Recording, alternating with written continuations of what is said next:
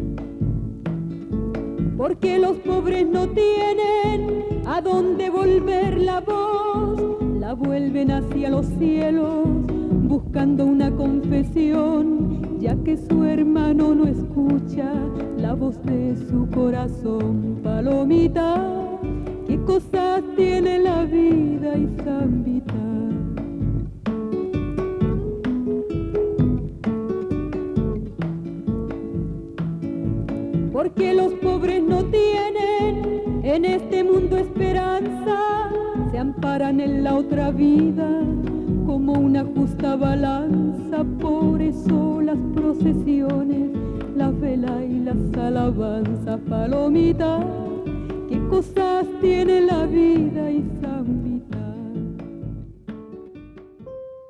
Bueno gente, muy buenos días, buenas tardes, buenas noches. El día de hoy tenemos a un invitado especial nos vamos hasta Sudamérica y va a estar con nosotros eh, José Amadeo Martín Díaz Díaz.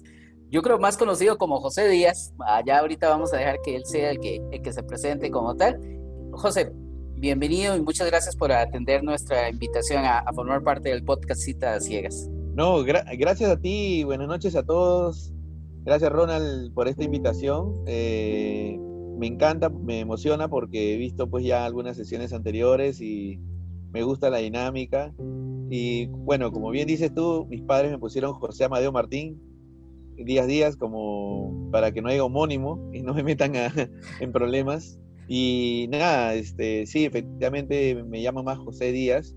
Ya creo que el Amadeo y el Martín me sirven para, si es que hay muchos José Díaz en alguna compañía, para hacer este, alguna distinción, porque me pasó en el último empleo, ya había José Díaz, incluso había correo de empresarial J Díaz, arroba, ¿no? Entonces me tuvieron que llamar Amadeo, ahí aproveché mi segundo nombre.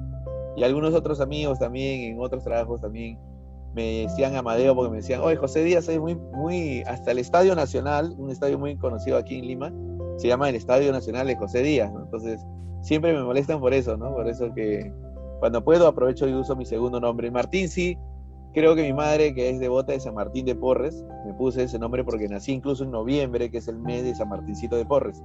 Pero ya Martín sí no, le, no ha tenido suerte de usarlo en ningún momento más que para rellenar el formulario nomás de algún lado. Bueno, sos ingeniero informático titulado de la Pontificia Universidad Católica del Perú. Entre otras cosas, tienes más de casi 20 años de experiencia en, en el área de informática. Ahorita vamos a hablar con, de ello. Eres cofundador de una empresa de educación. También vamos a conversar un poquito más adelante de que nos cuentes un poco de, de, lo que es el desarrollo de tu empresa y demás. Eres Java Champion desde el año 2018 y además de eso eres el líder del grupo de usuarios Java de, del Perú.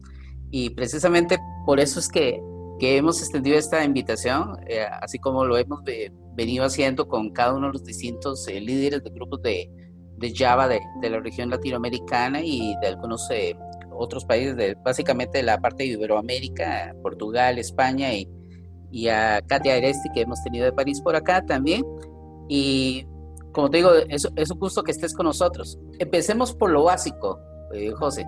Sé que eres de una localidad al norte, a unos 30 kilómetros al norte de Lima, según lo que, lo que vi en tu biografía, en Ventanillas, y más no equivoco, que tiene un, es una, a pesar de ser un distrito relativamente joven de, de la década, finales de la década de los 60, tienen una gran historia, el, el lugar donde se ubica hoy en día. Pero conozcamos un poquito de, de vos. ¿Qué, ¿Cómo era José de niño? ¿Era un niño travieso? ¿Era un niño inquieto? ¿Qué, qué, recuerdas de cómo eras en, en, esos primeros años previos a, a lo que es, eh, digamos, la, la, secundaria, lo que es eh, a, tener que preocuparse más de la vida y, y más dedicarnos a, al jugar, al disfrutar? Claro, claro. Uy. Bueno, yo nací en la ciudad de Huacho, ya que está un poquito más, dos horas al norte de, Lima, a una hora también de Ventanilla. Pero mi padre, eh, él era pescador, ya, mi madre ama de casa, entonces mi padre siempre tenía el sueño de, que su hijo en el futuro ¿no? tenga una mejor calidad de vida, que pueda estudiar una, una, carrera y todo. Porque yo no sabía, yo me enteré ya después de grande que mis papás solamente habían tenido primaria, los dos. Entonces mi padre decide con mi, madre comprar algunos terrenos en la ciudad de Ventanilla, ¿ya? Pero aún así se resistía porque él, era muy pegado a su familia, a la gente en Guacho, ¿ya? Pero mi madre un día se animó y se vino, ¿ya? Se vino, mi padre como era pescador llega un día a Guacho y le dice, ¿dónde está este Catalina? Porque así se llama mi mamá y mi hijo. Ya se fueron para Ventanilla. Dice que ya tú te has comprado un terreno y ya se fueron para allá. Entonces llegamos a Ventanilla, llegó, dice mi papá a Ventanilla y le decía a mi mamá, ¿para qué te has venido sola aquí? Acá no, no ha pasado ni Jesucristo. Porque efectivamente pues habían una, dos, tres casitas, cuatro casitas, ¿no? Bueno, y así empezamos. Y ahí mi padre también ya me escribió en la escuela, en la escuela, la primaria. Y, pero yo fui un niño inquieto, muy inquieto. Creo que por esa razón soy hijo único. ¿ya? Creo que mi mamá eh, eh, la pasó muy mal, porque incluso ella me, me, cuenta que ella había estado, este, ella era una mujer muy trabajadora, ¿ya? Entonces, no solo vendía comida para los estudiantes universitarios, que había, porque ahí en Huacho habían este, universidades y venía mucha gente a estudiar a Huacho, ella vendía comida. Este, tenía, cortaba el pelo también, era, mi mamá era multitaje, cortaba el pelo y también estudiaba telar para poder hacer, hacer chompas y sábanas o colchas y venderlas. Pero en ese interín dice que como me dejaba solito a veces jugando, yo un día me meto al centro, a, su local donde cortaba el pelo y me agarro la navaja, esa que los, los antiguos peluqueros le sacaban el filo con, con una correa de cuero, y yo me agarro la, la, navaja y me corto en la cabeza me hago 40, bueno, eh, ahorita tengo 40 puntos de esa travesura. Ya, menos mal que no me lo corté profundo, pero ya te imaginas la foto, ¿no? Eh, que ella abra la puerta, que yo estoy llorando y me encuentre bañado en sangre, que ya me había cortado. Ese de una de las tantas, también me he perdido, mi madre, no sé cómo nos ha bloqueado los nervios, y después por ahí me ve un vecino y me dice, oye, este es el hijo de, don Pepe, y, y pues mi papá también se llama José y Catalina, y mi madre gritando por todos lados, me he perdido. También este, en el nido había una jaula donde tenían a los perros para que cuidaban en la noche el, colegio. Me metí a la jaula también, me mordieron los, los, los, perros. O sea, yo era uno de esos chicos que llegaba, me iba al colegio con mi mandil, con su botoncito, porque mi mamá muy, muy, siempre pobres pero dignos, ¿no? Y llegaba, llegaba con mis botones y después yo llegaba del colegio con, sin botones, con la camisa rota, jugando, jugando así, ¿no? Incluso mi papá me dice que yo no aprendí a leer en el nido, nunca aprendí a leer, ¿no? Sino, y en primer grado de primaria tampoco aprendí a leer con la profesora que tenía, pero tuve la suerte que la profesora se va, pide licencia por maternidad y llegó una jovencita que tuvo un poco más de paciencia con este loco y, me explicaba, José, no te distraigas, Pepito, no te distraigas, porque me decían Pepito también, no te distraigas. Y de repente aprendí a leer. Y así empecé, ¿no? Pero sí he sido loco. Eh, en, el, en el ventanilla, cuando ya llego, también tengo muchas aventuras porque efectivamente, pues, este, eh, con los amigos, como no había cable, no había, pues, este, celulares, nada, tú parabas en la, en la calle, ¿no? Y, como estamos rodeados de cerros, Ventanilla es un distrito rodeado de cerros, o parábamos en los cerros eh, escalando y ahí a veces nos caíamos, nos rompíamos eh, por ahí las uñas o nos hacíamos tremendos raspones. O también como estamos cerca de un kilómetro a la playa, Ventanilla tiene una gran playa, ya se llama ahora Costa Azul, pero tiene peñas también donde puedes ir a pescar, también nos íbamos a pescar Eh, y yo chiquito, pues me acuerdo que me iba y mis amigos ya me habían enseñado a, hacer una maderita y ahí poner mi anzuelo, ¿no? Entonces me iba y le traía a mi mamá puro borracho y trambollo. Unos pescados que eran súper, con mucho fósforo y que no se comen mucho ahí en, Lima, ¿no? Prefieren otro tipo de pescado. Pues yo traía siempre borracho y trambollo porque eran los, los pescados que podía sacar de las peñas. Entonces, mi infancia la pasé así, eh, pescando, ayudando a mi mamá a vender comida, este, y él le llevaba pues la, chicha morada, arrastrando ahí mi balde de chicha morada. Vendía marcianos en la playa también. Marcianos le decimos a los chups, a los chupetes congelados de refresco que se venden en la, en la playa. He vendido eh, en los estadios también, me iba a los estadios eh, a vender cigarros, porque la gente pues este, cuando está emocionada, chiquillo, muchacho, ven, ven, ven, véndeme cigarrito, véndeme cigarrito, ¿no? Y yo le vendían los cigarros, chicles, caramelos, Así, o sea, siempre me, he ganado la vida eh, porque mi madre me incentivaba de una manera, me decía, hijo, tu papá no le pagan todavía. Eh, lo que pasa es que eh, mi padre consiguió un trabajo, pero era una cosa que yo nunca había visto, ¿no? O sea, ahora me doy cuenta que era bien duro, ¿no? O sea, le decía, mira, entra a trabajar en enero y en junio te pagamos.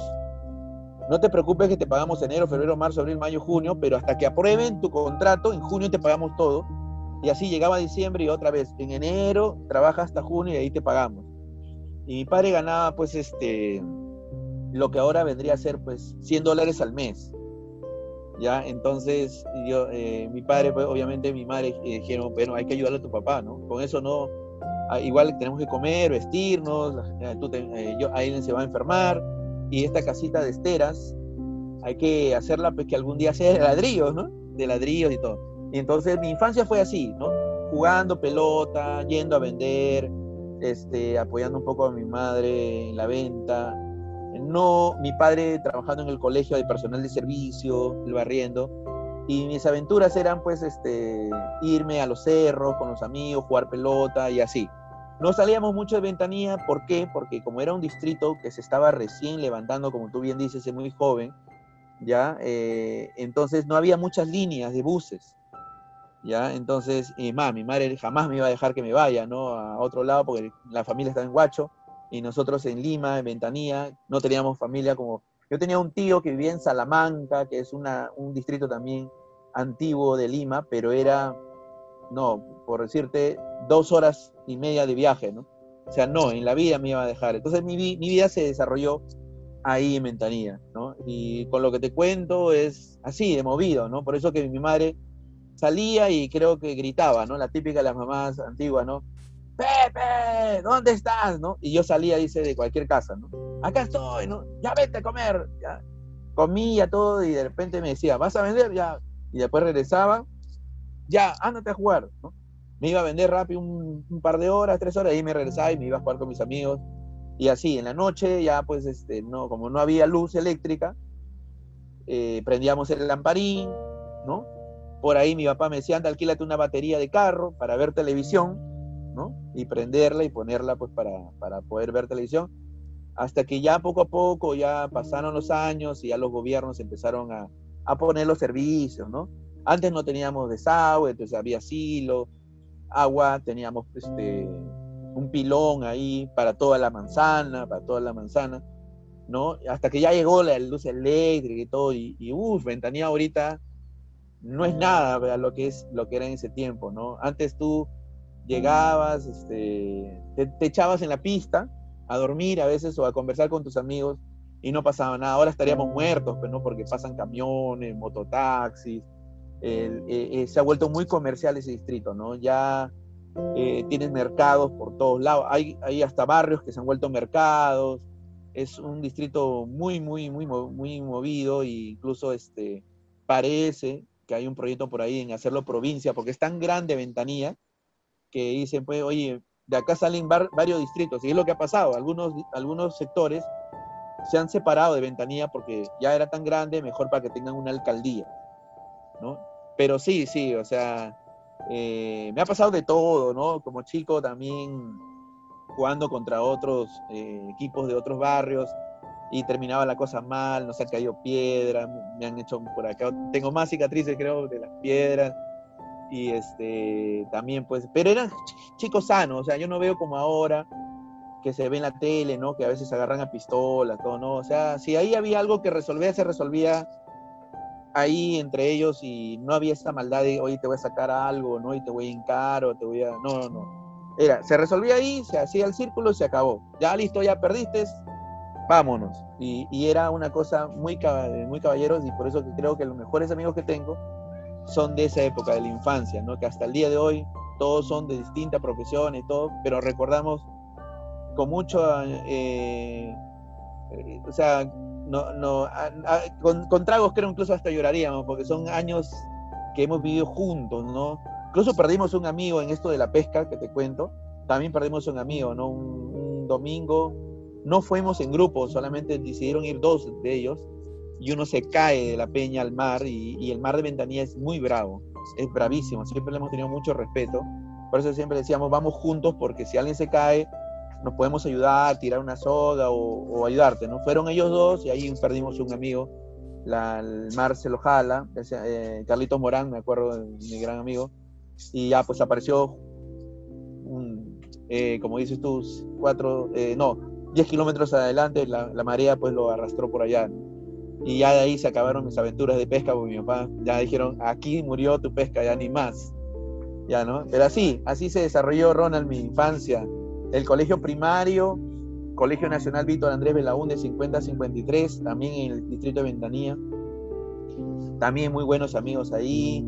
Este, ¿Para qué? Bueno, el, Perú siempre en esa época ha tenido un, tema que resolver como en Colombia, ¿no? Sendero Luminoso hizo mucho daño a, nuestra economía, no teníamos luz eléctrica a veces por días porque volaban torres ya a veces también había desabastecimiento, o sea, no habían víveres, entonces tú tenías que hacer cola para comprar harina, para comprar aceite, para poder llevar un kilo de arroz, aunque sea un kilo de azúcar, este, y mataban también a mucha gente porque ellos cobraban cupos, ¿no? Y, aquella empresa o empresario que no quería pagarle, pues lo mataban a alguien de la empresa o a su familia, Entonces muchos también se fueron del país a otros lugares, por eso también hay muchos este, peruanos en todo el mundo, por esa razón. Ya por la. Por, estuvo muy inestable, ¿no? Entonces, la primaria eh, la pasamos así. Después vino el gobierno de Alan García, vino el gobierno de Fujimori. Ya eh, la historia se puso dura, ¿no? Porque el gobierno de Fujimori eh, le, fue sincero a todo el mundo. Le, dijo: Miren, ¿saben que hay que hacer un, plan para reactivar la economía, pero la vamos a tener que pasar duro, ¿no? Le llamaron el Fukichok, ¿no? Y que Dios nos ayude, así, no, así salió el mensaje de la nación, ¿no? Y que Dios nos ayude porque eh, hay que, esta inflación está seria y hay que hacer medidas, ¿no? Como a un, alguien que está perdiendo la vida, hay que meterle pues este corriente para que, para que reviva. Y la guerra eh, civil interna eh, fue durísima, ¿no? Ah, hubo también muchas injusticias de ambos lados, o sea, no es solamente echarle la culpa al gobierno de Fujimori, también del otro lado ha sido muy, muy, muy duro. Yo siempre le digo a mis hijos, este, ahora veo que se le juzga, que, es un, que ha sido como un Hitler y todo, pero es que el otro lado no negociaba, el otro lado también era muy, muy asesino. Incluso a un familiar de mi padre lo abren con, con motosierra, en día dos, así como abrir abrir un pan Digo, ¿y qué pasa con ese muchacho, con esa familia? No queda igual, pierdes un familiar y así, ¿no? Eh, coches bomba volaban frente a, frente a la embajada de Estados Unidos, voló un coche bomba, se voló todo un edificio. Entonces, en, bajo ese panorama pasé toda mi primaria y mi secundaria. Entonces, habían meses que a veces no teníamos clases, ¿no? O porque, no, porque se, había muchas huelgas. Entonces, con decirte que por eso que mi inglés no es tan bueno, que creo que verbo to be no pasamos los 10 años, primaria y secundaria.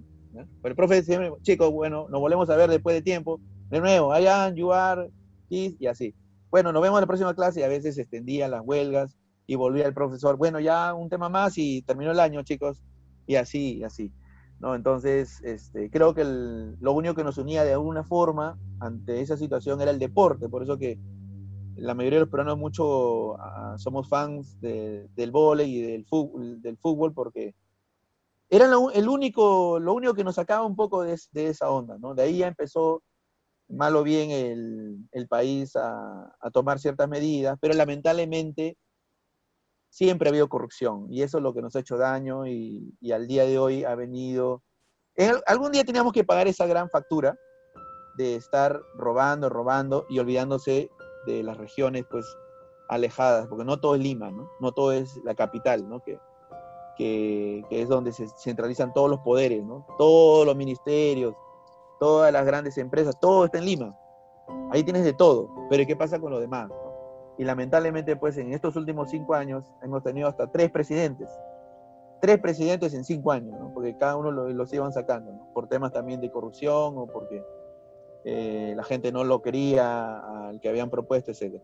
Entonces, eh, José Díaz, eh, yo como muchacho, la verdad que hasta quería ser futbolista. ni, ni idea de que quería ser ingeniero informático y todo. Ya, mis padres incluso me, dicen, hijo, nosotros solamente tenemos primaria, pero yo quiero que tú seas doctor. Entonces yo tenía, crecí secundaria pensando que, iba a ser doctor, porque mi padre me decía, quiero que seas doctor. Pero en secundaria tuve la suerte de que el gobierno, aún a mí con lo que les estoy contando, decide donar algunas computadoras al colegio unas computadoras viejitas, ¿no? Pero las de 286, 486, ahí la de, con los discos, este, disque 5, 5 un cuartos, ahí, ahí donó sus ocho computadoras. Y la verdad que nadie le tomaba interés en mi, colegio. La verdad que el, el profesor de matemática, me acuerdo, tomó el control de eso y invitaba, chicos, vengan. Al comienzo algunos se interesaban y todo, pero después, no, vamos y jugamos, se iban a jugar pelota al recreo, ¿no? Y yo me empecé a ver esa máquina y dije, ¿qué habrá aquí, pues, no? Y el profesor, eh, que hasta ahora lo recuerdo, me dice, José, ¿quieres que te enseñe el logo? ¿Logo? ¿Qué es eso? Ven, te enseño, ven, te enseño a dibujar, mira, mira cómo dibujo. Y a mí me atrapó, ¿no? Me atrapó y dije, a ver, voy a empezar a hacer y me hice una... Me acuerdo en esa época, no sé si se acuerdan del Challenger, que ¿no? Esta gran nave que iba al espacio y me, se me ocurrió dibujarla. Me, impresionó esa nave, ¿no? Cómo puede ir fuera del planeta y todo. Y la dibujé, ¿no? Aunque creo que después explotó, ¿no? Murieron por estos astronautas. Pero me, al menos quedó impregnado en mí el logo, el logo y la foto de esa nave. Entonces, él, él, él un poco que fue como un mentor. Por eso digo que, bueno, cuando tengan la oportunidad de hablarle a un joven y ven que tiene actitudes, aprovechen, porque no saben qué podrían estar cambiando en ese, muchacho o qué podrían estar haciendo en su vida. Y a mí me ayudó muchísimo ese profesor, porque él me dijo, mira, yo te veo que tienes actitudes, ¿no te gustaría ahondar un poquito más en esto? Y él se preocupó en, en averiguarme, porque mis padres no, pues no tenían ni idea de esto, incluso mi padre seguía con el chip, sé doctor, sé doctor, sé doctor y sé doctor, y me lo decía todos los días, ¿no? Ya me estaba como que, eh, ni subliminalmente, ¿no? Sino directamente diciendo, tienes que ser médico. Pero él me dijo, mira, te he averiguado y en CESCA, un instituto de Lima, hay un cursito de tres meses donde te van a enseñar Quick Basic, D-Base y C. Y es para estudiantes, métete.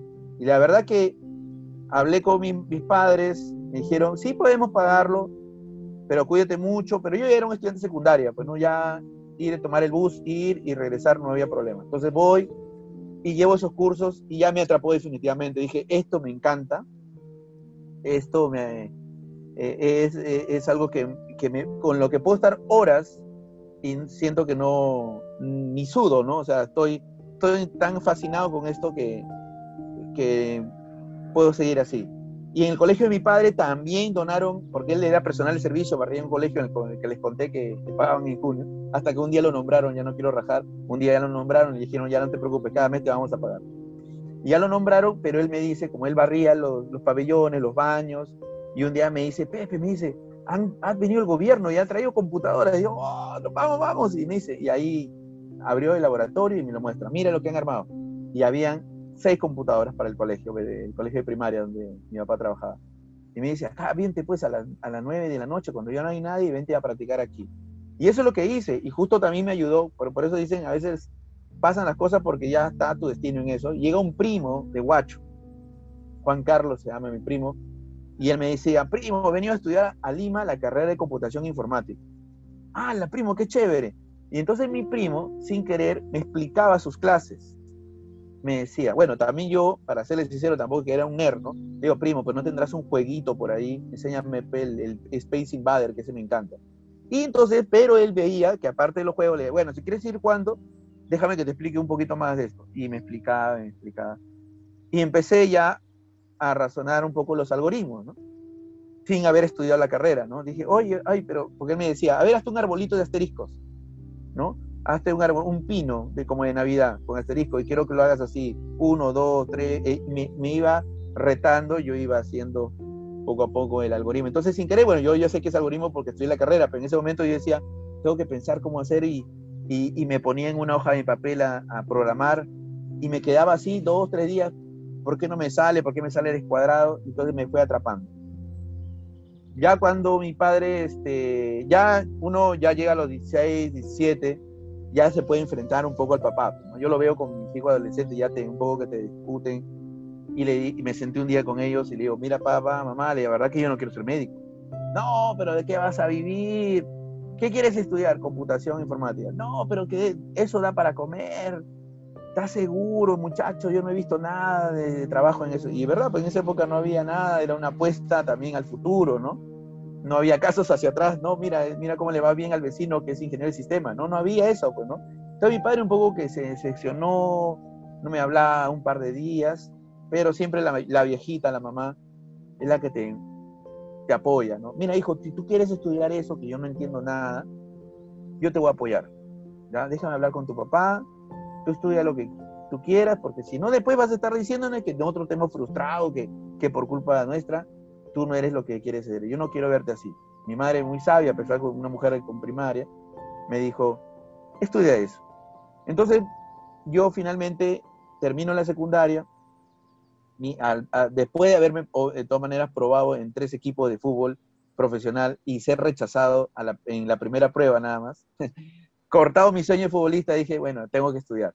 Entonces ya a conversar con mis papás, empecé a apuntar para el tema de informática. Pero el problema era que nosotros éramos una familia ni siquiera clase media, ¿no? ni media, tirando entre pobre y media. Entonces, para poder postular me di cuenta que necesitaba prepararme porque como te conté, la educación mía no tuvo una base muy sólida por tanta suspensión de clases, por tantas huelgas. Entonces, cuando yo iba a un examen de admisión, porque aquí hay que dar un examen de admisión y hay preguntas de razonamiento matemático, verbal, historia, lengua, geografía y literatura, eh, historia ¿no? del Perú y universal, y yo me daba cuenta pues que en una hora y 45 tenía que resolver como 150 preguntas, yo no tenía un nivel, una velocidad como para resolver eso. Entonces yo necesitaba ayuda, pero esa ayuda significaba estudiar una, una academia, alguien que te prepare, un instituto, ¿no? Preuniversitario, y eso es plata. Pues. Yo le decía a mi papá, ¿sabes qué? Estaban cobrando, pero hijo, eso es lo que yo cobro mensual. ¿Cómo te voy a pagar la academia? Caramba. Entonces yo le decía a mi mamá, yo creo que con marcianos no la hago, con, con caramelos y cigarrillos tampoco la voy a hacer. Entonces, ¿cómo se da mi, mi, mi transición a la universidad? Yo terminé en el año 90 y digo, pues veo la realidad de mis padres y digo, pero tampoco me puedo quedar de manos cruzadas, tengo que ayudarlo, o ayudarme a mí, ¿no? Porque yo soy el interesado. Entonces, yo junté un poco de dinero y me, me compré un Nintendo, un Nintendo, de esos que vienen ya con, eh, con juegos incorporados, ¿no? Ya vienen con 150 juegos incorporados. Y le pido a mi viejo, papá, ayúdame y cómprame un televisor blanco y negro, porque yo sé que a colores no lo vamos a poder comprar, pero comprar aunque sea blanco y negro. Bueno, hijo, voy a hacer todo el esfuerzo y me compró. Pero digo, porque voy a poner esto. Entonces, yo recuerdo muy bien que le pido un espacio en mi casa y pongo mi televisor y mi Nintendo y pongo un letrero en la puerta y dice, se alquila Nintendo. Ronald, no te, no, no, te miento, o sea, desde las 5 de la mañana hasta la una de la mañana, así, venían todos a alquilar. Todo mi barrio y barrios que empezaron a enterarse. Porque en esa zona no es como ahora, que todo el mundo tiene celular, pues este, ahí hay Nintendo Switch o Play en las casas, ¿no? Y venían y hacían colas. Yo les decía, miren chicos, está full, anótense este cuaderno y vengan a esa hora porque si no pierden su turno. Y venían. Entonces todo el 91, todo el 91, 92 y, y un poco del 93, me dediqué a eso. Porque no tenía otra forma. Dije, en algún momento iré a estudiar la academia, pero ahorita no se puede. Tengo que estar detrás de esto. Entonces junté dinero, llegué a tener 10 televisores a color con PlayStations y, y todo. Y, la, y le soy sincero a todos, no le digan, mira que eso fue el impulso para... No, no, no, la verdad que ya me iba a quedar en eso, alquiler videojuegos. Y tuve la gran suerte de que me robaron, nos asaltaron, llegaron un día, señor, quiero alquilar, y era un hombre ya adulto, ¿no? Digo, qué raro, bueno, bueno, le gustará jugar, ¿no? Entra y, manos a la arriba, contra la pared, y nos ponen contra la pared, y, me acuerdo que estaba contra la pared, y un niñito que lloraba más que yo, ¿no? No se lleven mi Nintendo, decían. Yo lo miraba al chiquito, ¿no? Todo extrañado. No se lleven mi Nintendo, y el dueño era yo. Y se llevan todo, pues, los PlayStation, los televisores. Y dije, pues, este, y, me, él me decía, ¿no? Si pones resistencia te voy a disparar. Y efectivamente en la televisión ya habían dicho que habían, había una banda que, o habían varios casos reportados de eso. Y dije, no, pues me van a meter un balazo, adiós José, adiós Pepe, y ya se mueren todos los sueños. Entonces, insistí todavía. Dije, no, ahí tengo ahorrado de lo que ha ingresado. Yo tenía planes para, crecer un poco más o, o, poner televisores más grandes, porque era lo que los chicos les atraía. Voy a comprar de nuevo y renuevo todo. Y efectivamente, en menos de una semana ya tenía de nuevo los 10 televisores y todo. Y dije, ya, continuamos, ahora voy a ser más precavido. Y un día, mi madre me da de comer, algo que me encanta aquí, que es mucho pescado, a mí me encanta el pescado, y me da un sueño de la patada, esos sueños de la tarde, estas siestas terribles, me quedo dormido. Y cuando me levanto, mi mamá viene y Pepe, nos han asaltado de nuevo. Y yo voy a ver y miro y ya no había nada. Dije, ya no, ya. Ya esta es la última. Y ya le dije, conversé con mi madre, le digo, mamá, ya esto es, aquí queda. Pues. En la tercera me matan. Porque no voy a querer que se lleven mis cosas, pues, ¿no? Y entonces de ahí me puse en el 93 a pensar, pues, ¿no? ¿qué hago con mi vida? Pues, ¿no? Pues ya había perdido 91, 92. Y dije, volví a tomar el sueño, pero yo quería ser informático. Y ya esto me había distraído. Vamos a aprovechar lo que me queda. Miro al banco y me quedó un poquito de dinero. ¿no? Dije, ya con esto me pago la academia. Me pagué la academia, hacía la loca. Dije, y me busqué una academia, se llama acá la Academia Trilce, muy conocida acá en Perú. Hasta ahora funciona. Pero Trilce te prepara para la Universidad Católica. ¿Ya? La verdad que yo también creo que ayuda muchas veces a ser un poco inocente en el mundo también. Porque a veces tomas decisiones y no ves a veces lo, lo, los pros y los contras y dices, quiero esta universidad. Y me apunto a la Trilce y, y, y, para ingresar a la Católica. Porque también había salido un domingo un, en el periódico un, artículo que decía, para estudiantes de bajos recursos, la Universidad Católica da becas. ¿Ya? Y yo decía, yo soy de bajos recursos, entonces una vez que ingrese me dan la beca. Tenía mi plan, ¿no? Entonces yo ingreso a la católica y me doy con la sorpresa que no era así, ¿no? Que efectivamente este, tenía que pagar, Y que ellos me iban a evaluar. Y si tras esa evaluación veían conveniente, me bajaban de escala, porque ni siquiera me prometieron la beca. Entonces decía, ese artículo me engañó. Pero yo ya estaba dentro, en la carrera de Ingeniería Informática en la Católica en el año 94. Yo entré en febrero del 94. Y le digo a mi padre, este, mira, hay este tema, ¿no? ¿Qué hacemos? No te preocupes, hijo, que yo me voy a encargar. Pero, viejo, si la boleta es 500 soles, digamos, tú ganas 350, ¿de qué vamos a vivir? Tú tranquilo, tú... Mi, mi padre estaba orgullosísimo, ¿no? Feliz, mi hijo. Tú dedícate a estudiar. No saque más nota nomás, porque sí, ahí sí nos jodimos todos. Ya, me dediqué a estudiar, pero yo preocupado, ¿no?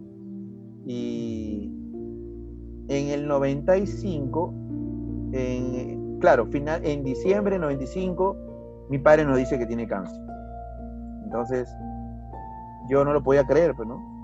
Y entonces dejo de estudiar. Dejo de estudiar, mi padre tuvo cáncer al páncreas. Enero, febrero, marzo, abril, estuvimos con él, acompañándolo, y él muere en junio. ¿ya? Entonces, todo ese ciclo no pude estudiar. ¿no? Y nuevamente, Ronald, pues no, yo dije, ya, aquí haré? Mi, mi, viejo tenía un carrito rojo, un Nissan del 70. Bueno, habré, habrá que taxear. Pues. Dije, ¿quién me va a pagar esa universidad? Y la universidad me llama y me dice, mira, nos hemos enterado de tu caso. Este, tienes que ser alumno para ayudarte. ¿Ya? Y hasta el día de hoy recuerdo que la directora donde trabajaba mi papá me dice, mira José, acá está un cheque. Era el último de tu padre. Pero tu padre ha fallecido yo no debería darte este cheque, pero tu mamá me acaba de contar que tú no puedes volver a, tú tienes que volver a la católica y si no entras no te van a poder ayudar en nada. Entonces, mira, dijo, te lo doy y tú ves y cobras. Y tengo que ser sincero, ¿no? O sea, en ese momento ya me no estaba mi padre, pero tenía un primo, ¿no? Entonces nos fuimos al banco y lo disfrazo, pues, ¿no? Tuve que hacer eso porque no me queda otra, lo disfrazo y le digo al del banco, mira, ahí está mi padre, pero no puede entrar al banco porque mi padre está con cáncer. Mi padre había fallecido, ¿no? El banco, el del banco mira, el cajero, ¿eh? es tu papá, sí, pero quiere cobrar su cheque, pero mira cómo está. Y mi, y mi primo, para suerte, era súper delgado y parecía que tenía cáncer, ¿verdad? Y me dan ese cheque creo que si no me hubiera podido cobrar ese cheque, no sé qué hubiera sido de mí, porque la universidad me pedía, me exigía pagar la primera boleta y de ahí darme una beca. Entonces yo pago la boleta, saco la plata, pago la boleta a la universidad y ahí la universidad automáticamente abre todo su expediente y su, activa su sistema de ayuda al, estudiante. Y así fue mi historia. O al final la universidad me dice, José Díaz, usted tiene 18 años, su padre fallecido, le vamos a dar este, esta beca con un requisito de mínimo de promedio de nota 13, eh, acá de las escalas de 0 a 20. 13, usted saca siempre 13 y no pierde la beca. Usted la baja eso, le quitamos la beca automáticamente sin derecho a reclamo ni nada. Entonces, yo pues, un muchacho de 18 años no tiene nada que perder, firmo pues. Firmo. Y ah, pues Ronald, tuve que ser buen alumno porque no me quedaba otra. O sea, yo iba a la universidad, y tenía que sacar buenas notas. Y te soy sincero y les cuento a todos esto porque a alguien le puede servir. Yo me iba a la universidad con mi pasaje de ida nada más, ni siquiera con el de regreso. Porque no alcanzaba. Mi madre me, decía, toma tu bendición y que Dios te ayude para regresar. Ahora, mi madre también seguro debería, debe haber sufrido muchísimo, por eso ella reza el rosario todos los días. Y creo que le funciona porque allá como comen, porque a veces te quedas en la universidad mañana, tarde, noche, hay que hacer trabajos grupales, a veces hay que hacer trabajo en la casa de los compañeros. Y yo a veces regresaba dos o tres días después. Pero tengo que agradecer a las grandes familias de mis amigos, que siempre que yo llegaba decía, jovencito, ¿ya tomó desayuno? No, uy señor, no, no jovencito, por favor, dígame, ¿ha tomado No, no, no he tomado, ya. Almorzar, hasta que unas madres, la señora Zenaida Góngora y la, y señora Borja, dos, de dos grandes amigos de mi, promoción, se dieron cuenta. Pues. Y un día una de ellas me, agarra cuando ya me estaba yendo y me dice, que sea la última vez que te vas de esta casa sin desayunar. Y si no, y si no has almorzado, te vienes. La llama a su chica, ¿no? Tenía una empleada. Él se llama José Díaz, ¿ya? Cuando venga en la tarde, le sirves de almorzar. Y si viene en la noche, le sirves de cenar. ¿Ya? Es mi orden. Y entonces, esas señoras me salvan porque de alguna manera, pues, ¿no? A veces te da el orgullo, tú dices, pues ya son como las 4 de la tarde, o sea, creo que mejor voy a ir a comer a la señora Zenaya, ¿no? O la señora Borja también, ¿no? Y así, me, así estuve los, los 4 o 5 años. Incluso yo entro a la universidad y no he tenido computadora hasta el cuarto año de mi carrera, porque no tenía, no tenía forma, ¿no? O sea, de comprarme una computadora. Entonces, yo como programaba en papel, ¿ya? En papel programaba.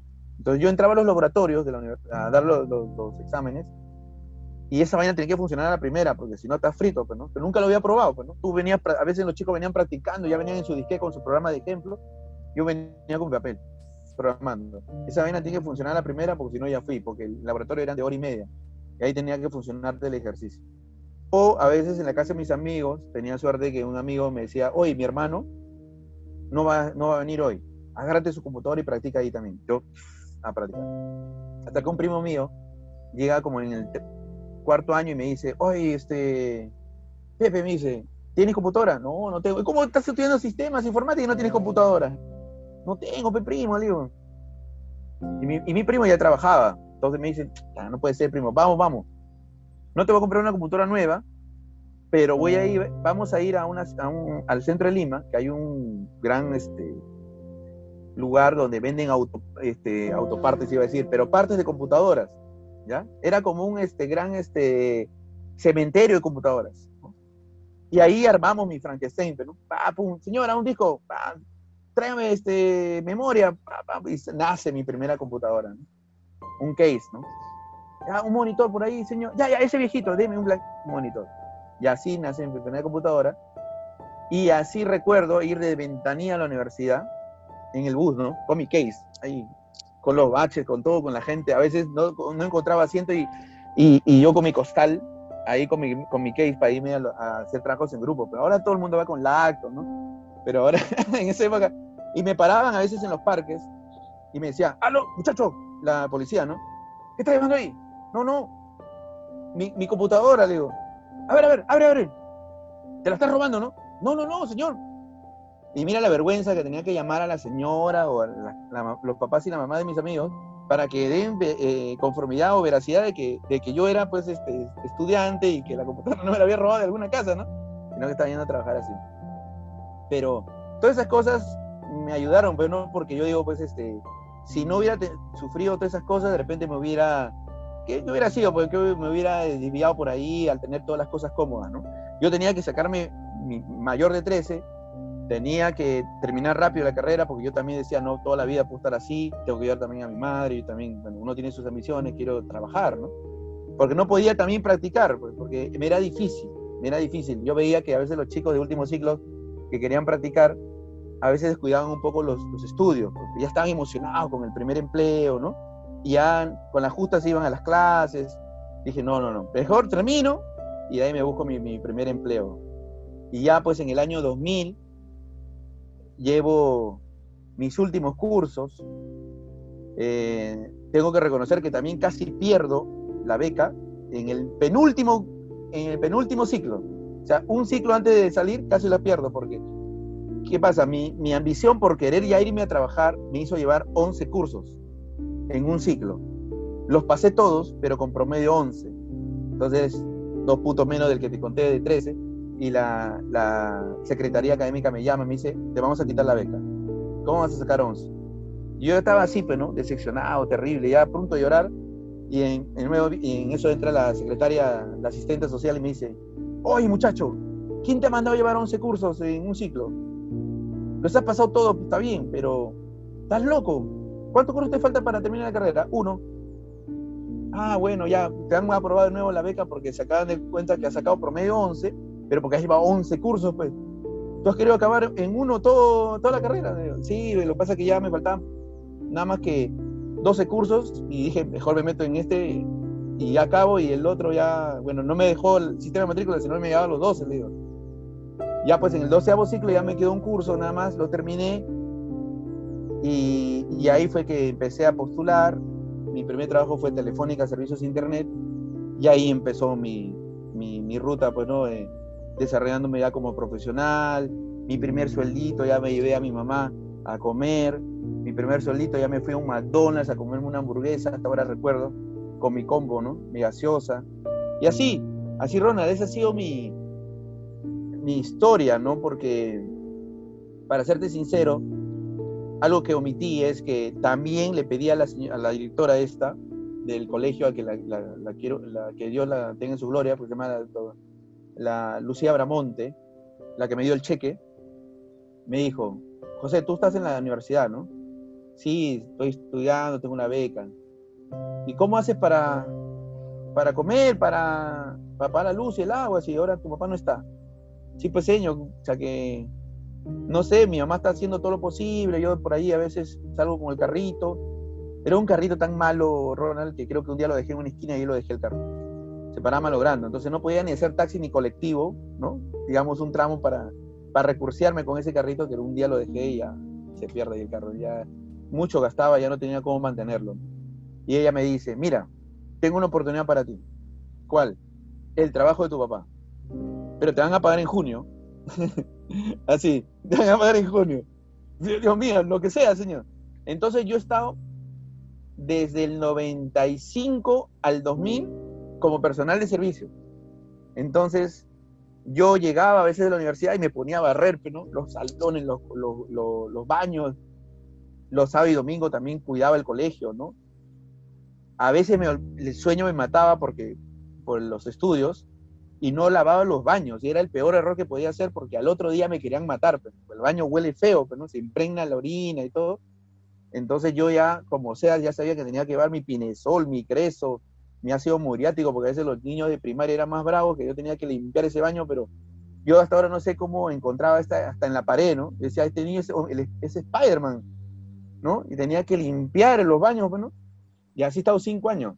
Llevaba mis Dormans, mis perros, ¿no? Bueno, yo le decía mis Dormans, pero eran más.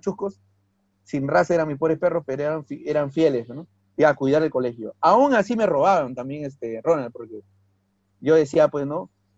Es domingo, no, perdón, es viernes por la noche, soy joven, no va a pasar nada si me voy a un, un rato a tomarme unas cervecitas. Y un año lo hice ya nunca más salí. Por hoy, nuestro tiempo de procesamiento ha finalizado. Este fue Cita Ciega, el podcast oficial de Oracle de BACR.blogspot.com. Nos hablamos en el próximo ciclo de CPU. Sit down y